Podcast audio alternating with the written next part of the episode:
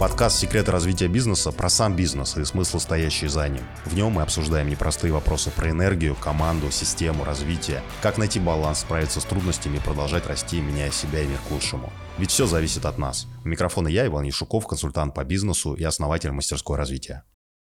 А сегодня будем тему разбирать делегирование. Что такое делегирование? Это когда мы пытаемся найти человека, который будет решать задачу, определенный круг задач, э, возглавлять направление или выполнять какую-то работу, и который сможет нам помогать в бизнесе, в э, организации выполнять, закрывать какое-то направление.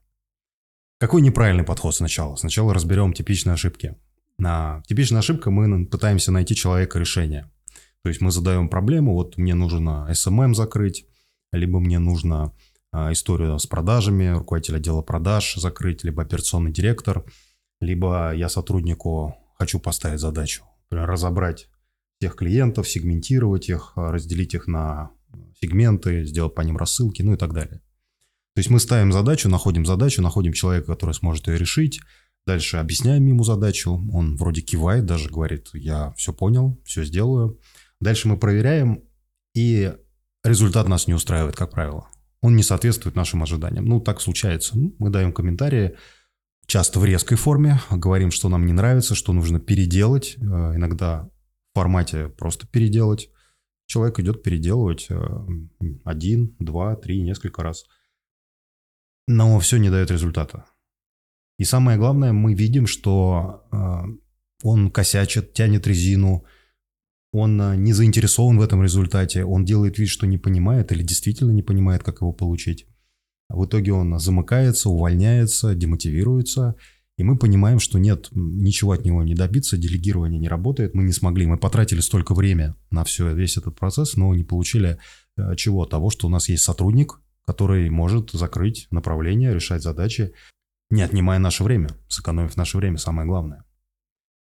Какие правильные действия, как разбирать и как правильно э, делегировать задачи? Во-первых, а, нужно обратить внимание, как мы ставим эту задачу. А, задачу мы ставим обычно в формате «иди сделай то-то». На самом деле человеку нужен алгоритм решения задачи, нужен шаблон, часто нужно объяснить и научить его этим шаблоном пользоваться. Постановка задачи при делегировании, она требует гораздо больше, в тысячу процентов больше усилий, чем постановка обычной задачи, ведь мы ожидаем, что дальше человек сможет самостоятельно с ней справиться. Для этого нужно больше, чем просто объяснить ему, что нужно сделать. Показать, научить, провести а, по шагам. Вторая ошибка, как именно мы даем обратную связь. Мы этой обратной связью пугаем человека, сотрудника, демотивируем его, создаем ощущение такого небезопасного пространства, в котором он не развивается, не делает, решает задачи и растет, и от этого получает удовольствие, а в котором он получает нагоняй. И он этого нагоняя начинает бояться, он начинает его уже ожидать, закрываться, замыкаться и косячит, и не понимает нас, не воспринимает, не воспринимает информацию, потому что у него, как только он нас видит, просто возникает ступор и стресс. Дальше мы часто не уделяем внимания компетенциям, а есть у человека компетенции для того, чтобы справиться с этой задачей. Например, э, нужная степень дотошности, э, умение коммуницировать с людьми – нужная системность или наоборот нужный уровень такой энергичности и так далее. И, наконец, следующая ошибка. Мы, думая над делегированием, думаем над решением задач, над таким механическим процессом, который в реальности не обладает важным свойством, а условиями, а, атмосферой.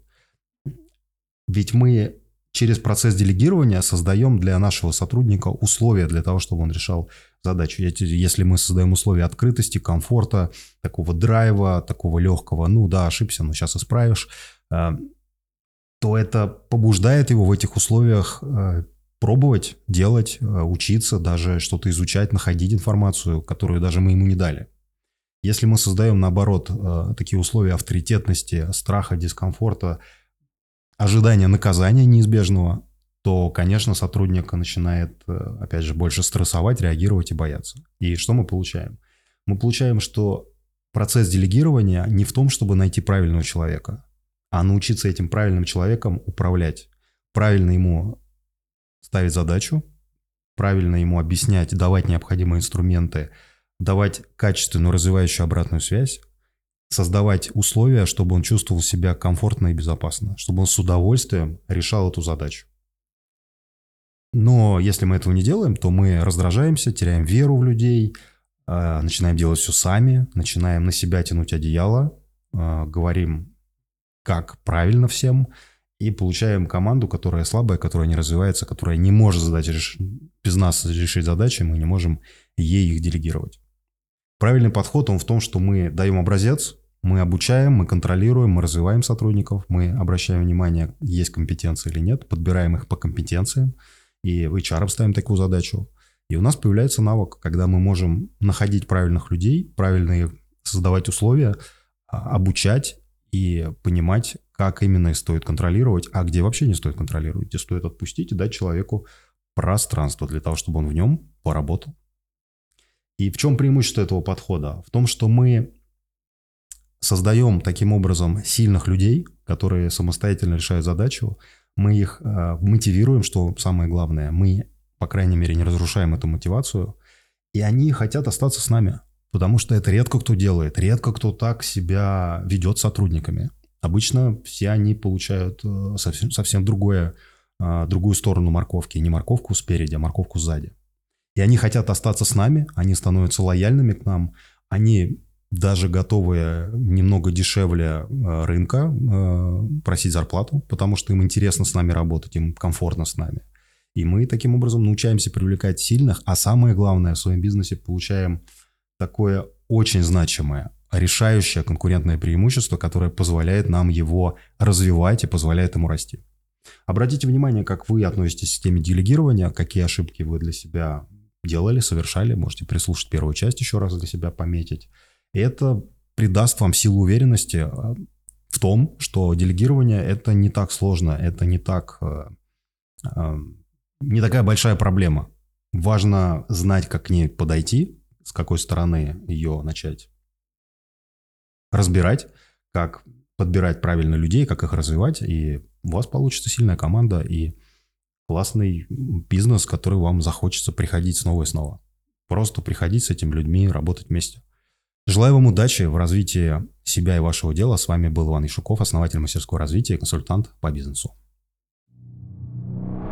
Это подкаст «Секреты развития бизнесов», в котором мы обсуждаем сложные вопросы про рост, энергию, команду, систему и смыслы. Как использовать лучшие стратегии, чтобы расти, меняя себя и мир к лучшему. Ведь все зависит только от нас.